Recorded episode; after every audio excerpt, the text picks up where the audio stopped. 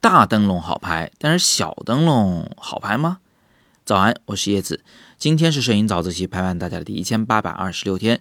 昨天拿着手机又去拍颐和园了啊，在颐和园做了一个手机摄影的直播课。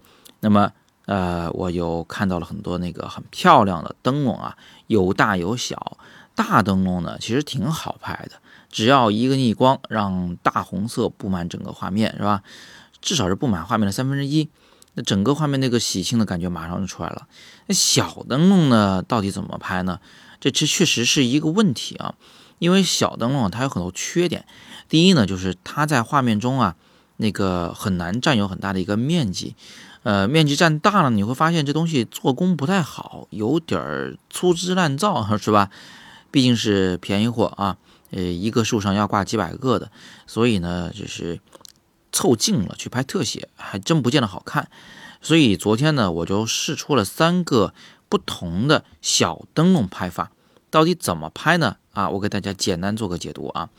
那么首先我们看第一张照片，这是一个最传统拍法，就是把这个灯笼呢挂在某个树枝上啊，把这个树枝一定要拍下来，然后远处放一个远景，在这里呢是颐和园的佛香阁，那。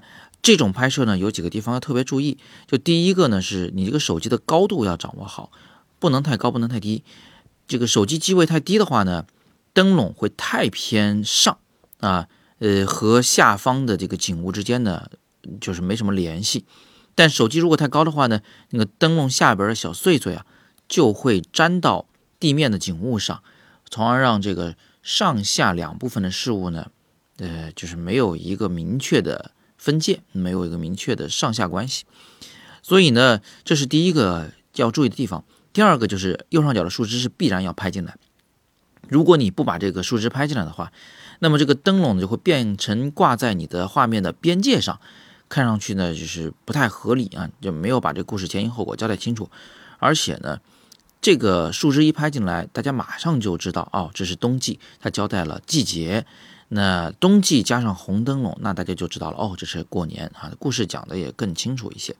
那么第二张照片呢是另外一种拍法，就是我拍这个灯笼吧，但是不是只拍了这个灯笼和一小节树枝，而是把很多树枝都放了进来，让它形成了一个嗯互动关系。这个画面虽然还谈不上是复杂构图，但是这个线条已经是有点复杂的了。同学们可以试着去感受一下，就现在画面的这些线条啊，看上去很乱，但实际上它是很有这个规律的。大体上粗线条都是从左上到右下的一条大弧线，这个叫做乱中有序啊，这一点非常重要。你要真乱起来，可就完蛋了。那么拍这样的照片的时候呢，一是要注意树枝的线条乱中有序，第二也要特别注意，就是因为还是这个树上挂的灯笼数量太多。几十只上百只，所以你一定要去找树的边缘处的灯笼，不要在那个中间拍。中间一拍，那个灯笼实在是太多了，而且很多树枝会横在你的这个画面前方，会显得非常的难看啊。所以这张照片呢，其实最重要的技巧是找找拍哪个灯笼，哪个灯笼附近的树枝，在这个角度上看上去会比较好看。最后再给大家一个拍法啊，就是这个灯笼啊。我们只拍它，如果嫌它无聊，可以将它和树枝共同视为一个整体啊，把这个环境给拍进来。呃，怎么拍呢？就是说，呃，这棵树的树枝多带进来一点啊，远处的树枝呢也要带进来一点。最好的情况呢，就是你看现在画面的上半部分有这种树啊，有这个灯笼，而最底下。远处也有同样的树和这个灯笼，这样一近一远的就能形成一个呼应关系，看上去就比较漂亮。中间部分记得把天空留一下白，否则的话太拥挤的话也不好。好，那么以上这三张照片就简单的给大家说明了三种小灯笼拍法。再回顾一次：第一是只拍一只灯笼，它为主体；第二是要把树枝加进来。让树枝的这个线条啊形成乱中有序的画面。第三种拍法呢，是将整棵树的一个局部和远处的树形成一个呼应关系。